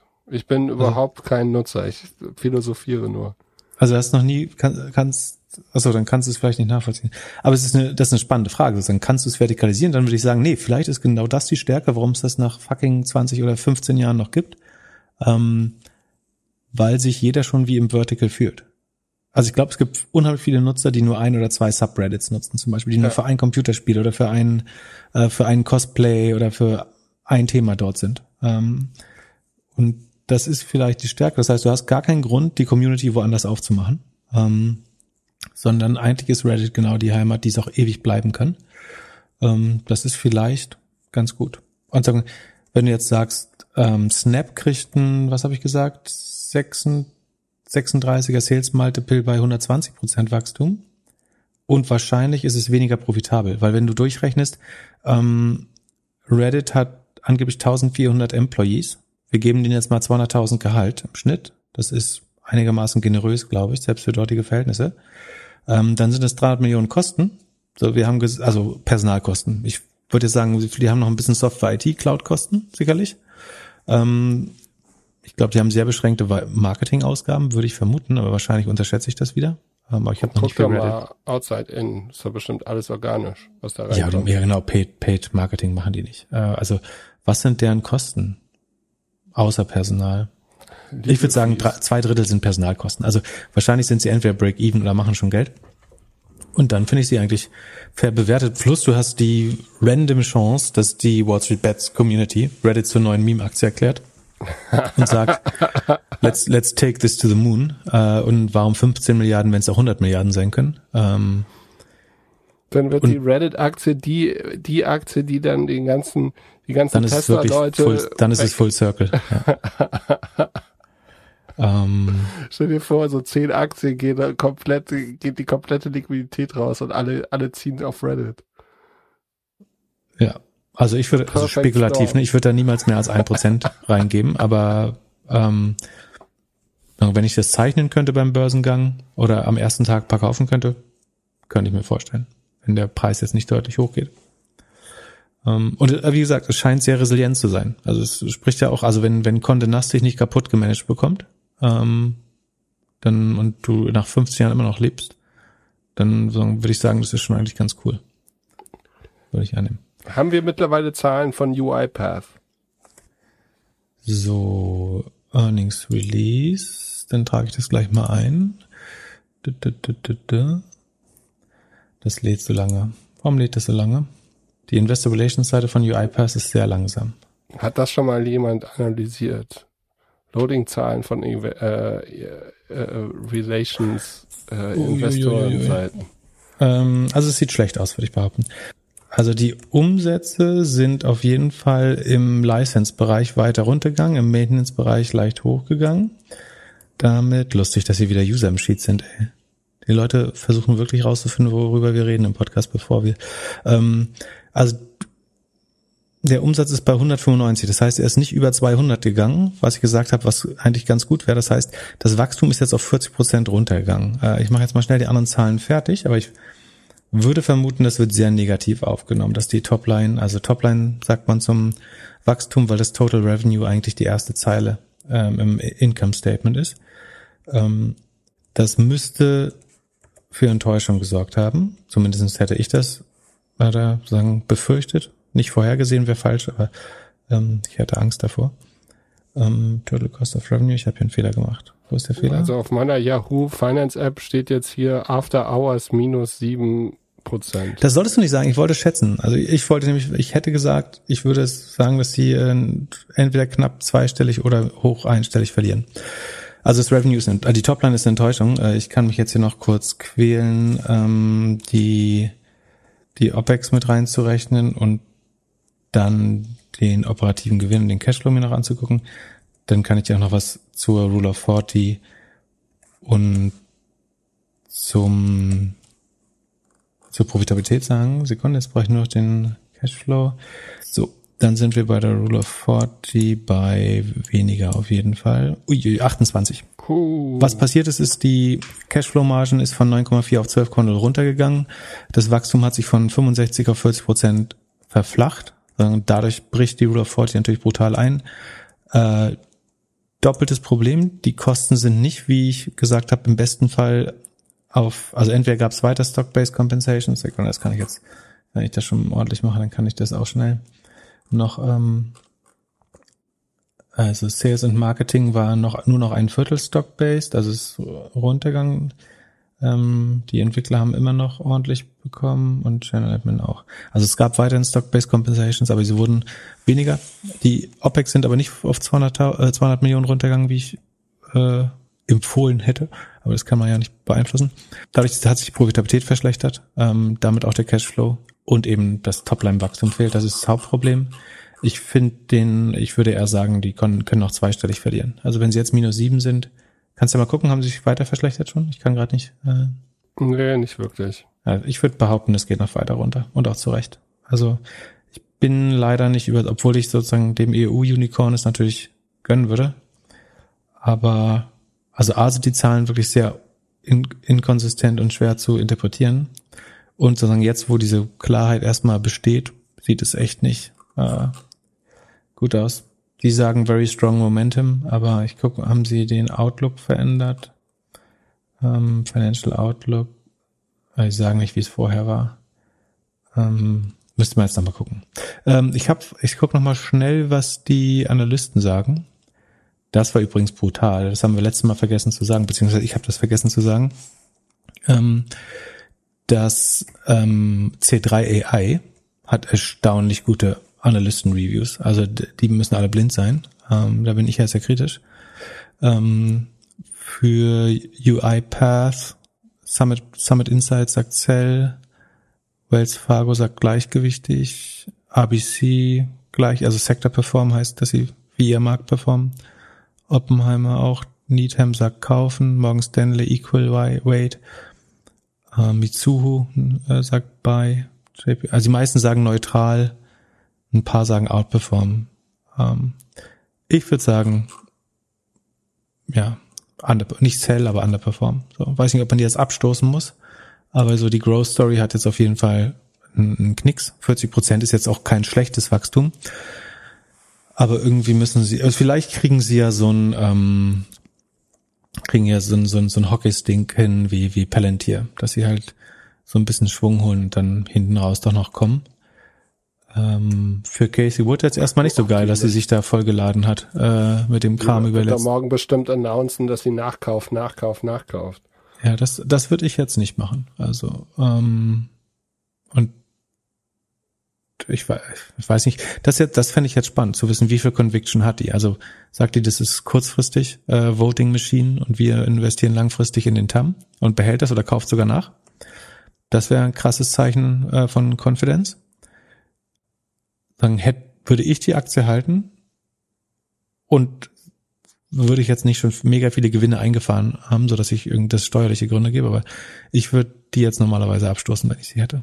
Aber das sagen, ihr habt den Disclaimer äh, gehört und sollte ihn nochmal lesen Doppelgänger.io plus slash Disclaimer. Ähm, wie gesagt, das kann natürlich einen Turnaround geben immer, aber das, was ich als Mindestmaß für was ich wichtig gehalten hätte für die Aktie von, also am Anfang der Sendung gesagt habe, haben sie definitiv krass verfehlt. Und deswegen bin ich skeptisch. Und, und zum Abschluss? Ich habe noch äh, News und zwar Shopee. Du weißt noch, was Shopee ist, ne? Die Plattform von SEA Limited in Südostasien. Eine deiner Superaktien. Genau, einer meiner Lieblingsaktien. Ähm, also nicht nur meiner, ne? Auch auch da ist, weiß nicht, ob Casey Wood drin ist, aber ähm, der ähm, Bit Capital ist auf jeden Fall relativ stark da auch investiert oder war es zuletzt. Ähm, das ist die Shopping-Plattform, die mit Alibaba in Südostasien konkurriert gehört zu SEA Limited, ähm, die wiederum neben Shopping oder E-Commerce auch noch Gaming und ähm, Fintech machen. Und da hatten wir schon berichtet vor kurzer Zeit, dass die, ähm, in, nachdem sie in Brasilien schon einen Brückenkopf hatten, in Kolumbien, glaube ich, in Süda Südamerika angreifen, also sozusagen auf den Home-Turf von Mercado Libre expandieren. Und jetzt ähm, scheinen sie eine Expansion nach Polen zu starten. Also Reuters, war das Reuters? Sekunde, ja, Reuters hat heute exklusiv berichtet, dass sie ähm, die Shopee.pl sich gesichert haben und anscheinend ein Business da aufbauen. Warum in Polen? Weil Amazon da gerade hin ist. Ja, genau. Also du hast eine gut, wenn du schnell bist. Amazon hat noch, also es gibt den mega starken Player Allegro in Polen. Die sind dominant, würde ich sagen.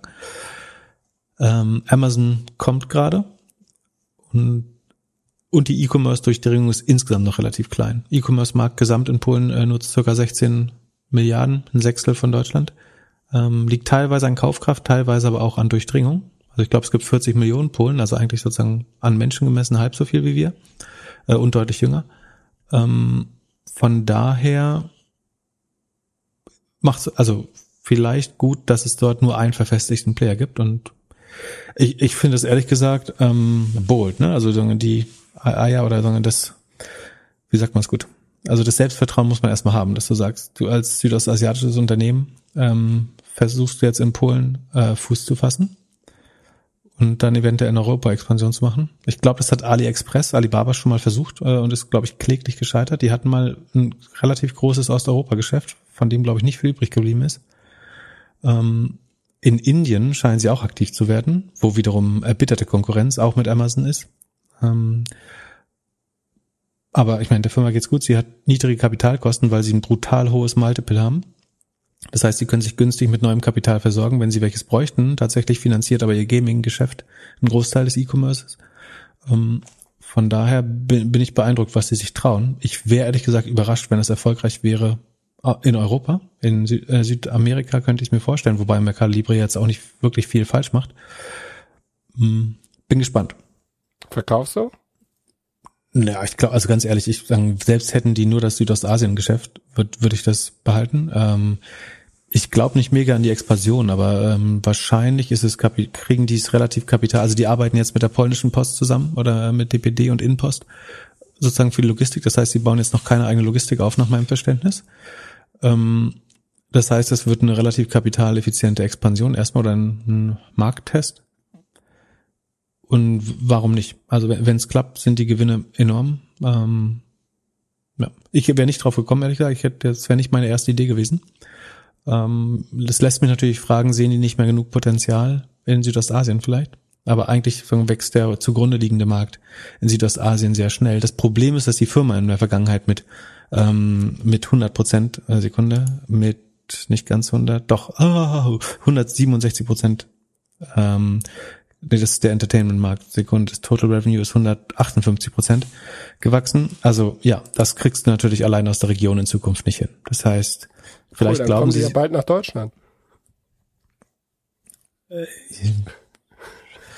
ja, also ich meine, die wollen sich einfach nicht damit abfinden, dass das Wachstum irgendwann wieder zurückgehen wird, glaube ich, und expandieren ganz bold. Ähm, Vorteil ist, das könnte ihnen halt helfen, ihr Sales Multiple zu halten, ihr hohes. Ähm, Nachteil, wie gesagt, die Erfolgschancen sehe ich nicht riesig an. Also ich rechne damit, dass sich das Multiple über die Zeit reduziert bei äh, SEA, aber gleichzeitig wachsen sie halt da rein mit enormer Geschwindigkeit. Sozusagen. Wahrscheinlich wird irgendwie der, der das Umsatzwachstum jedes Quartal 10, 20 Prozent zurückgehen. Ähm, das heißt aber, der Aktienkurs kann trotzdem weiter steigen, äh, selbst wenn das Multiple dadurch runtergeht, einfach weil sie sich so schnell verdoppeln immer noch, ähm, was nicht ewig so weitergehen kann. Äh, du kannst nicht äh, irgendwie zwei Milliarden Quartalsumsatz machen äh, und dann mit 160 Prozent wachsen. Ähm, vielleicht, wenn du, ja, gut, Amazon schafft das Zehnfache davon, aber oder Hundertfache. Na gut. Und zum Schluss auf Twitter, man hat es wahrscheinlich gesehen, du hast dich tatsächlich dazu überreden lassen, ein Interview zu machen oder ein, was ist es, ein Duell. Ein Wann? Dialog. Ein Dialog. Ich, ich habe eben versehentlich ja. August gesagt, aber ich habe natürlich geguckt, wann der 22. September ist. Ein Mittwoch. Dann hören wir dich und und ähm, einen berühmten deutschen TV-Entertainer und oh. Investor. Oh, und äh, das Ganze auf OMR mit das Westermeier. Ist der, das ist der Plan. Ich gebe dem noch eine gute Chance, dass das abgesagt wird. Äh, würde, würde auch insofern beraten, aber äh, ich habe selber auch nicht unheimlich viel Lust darauf, aber ähm, ich, ich sagen, sträube mich auch nicht gegen Dialoge. Hast, ähm, hast du schon rein verhandelt, dass die Werbeeinnahmen an Share the Meal gehen? Ach, da gibt's. Ach so, stimmt. Hätte man eigentlich machen können. Fände ich eine gute Sache. Ja. Oder irgendeine Bildungssache oder so. Oder als Parteispender an die Grünen vielleicht? Oder das. Um, ähm, je nachdem, wer das Duell gewinnt. Wahrscheinlich unwahrscheinlich. Oder an äh, Girls Who Code oder irgendwie sowas. Ähm, ja, könnt ihr euch ja was äh, Schönes überlegen. Ich bin gespannt. Ich, ich bin auf jeden Fall. Aber ich wurde auch, ich wurde auch, äh, es wurde schon bemängelt, dass ich zu viele Bedingungen stellen würde, weil ich darum gebeten hat, dass bitte, dass, wenn wir das machen, dass bitte nicht geschnitten wird oder sozusagen nur in bilateralem Einvernehmen geschnitten wird. Das war schon zu viel Bedingung. Ähm, äh, Habe ich jetzt gerade so durchgekriegt, aber ich glaube, hätte ich das jetzt auch noch gewollt, dann äh, wäre es daran gescheitert. Ja, vielleicht hört das ja jemand von OMR und kommt selbst auf die Idee. Wir, wir werden sehen. Ich bin ähm, gespannt. Ich bin auf jeden Fall froh, dass ich da nichts mit zu tun habe. Ich höre mir das gerne an. du, du müsst dein Gesicht sehen. Du, ähm, dein Gesicht sagt, äh, du weißt 100%, dass das äh, Autounfall wird und äh, du bist wirklich froh, dass du nicht da sein musst. Ja, ich Und frag vielleicht, ob ausma ausmachen kannst, wenn du wenn du nicht weiter gucken ich, willst. ich, äh, ich kann mich auf jeden Fall erinnern, dass es mal eine Live-Veranstaltung gab in Hamburg. Äh, Den Oh, Podcast erzähl gibt's mal. auch noch. Und da, da bin ich dann aus der Elfi rausgegangen, weil ich mir das nicht mehr anhören konnte. Was gab's da denn? Äh, Da gab es äh, das Duell zwischen äh, Sven Schmidt und Frank Thelen in der schönen Elfi. Und mir war das zu, zu aggro. Ja, ich bin gespannt, wie es ist. Ich, ich glaube, es wird interessant. Es wird auf jeden Fall entertained. Die Community scheint gibt's, sich, Agro wird's nicht geben. äh, die, glaub Inter- ich. ja, die Community scheint sich zu freuen und ihr seid ja erwachsen und ihr werdet das schon gut machen. So, ich hoffe auf Westermeier, dass er, dass er seine Moderator-Skills rausholt. Ich habe auch gelesen, es wurde, wurde sich schon extern beworben für Moderatorenunterstützung. Mal gucken. Also ich bin gespannt. Das, ich, ich würde wetten, es wird der erfolgreichste OMR-Podcast dieses Jahr. Da, da, gibt's ja. Das ist, äh, die, die Bar ist hoch. Was, was war der bisher erfolgreichste, glaubst du? Ich glaube, Knossi ist immer noch Number One, äh, oder? Ah, Ich, ich, Vom glaube- Niveau liegen wir ja ähnlich. äh, du, ich, ich glaube, die, die, die Marke Frank Thelen ist nicht zu unterschätzen. Also auch der, auch der Podcast jetzt am Samstag hat, glaube ich, bei, oder am Sonntag hat bei OMR mächtig geknallt. Vielleicht kriegen wir ja irgendwie Zahlen und dürfen die im nächsten Podcast verraten. Ich äh, bin so oder so gespannt. Ähm, Ich freue mich auf jeden Fall auf Samstag. Schönen Tag. Bis dann. Tschüss. tschüss. ich mich auch. Bis dann. Ciao, ciao.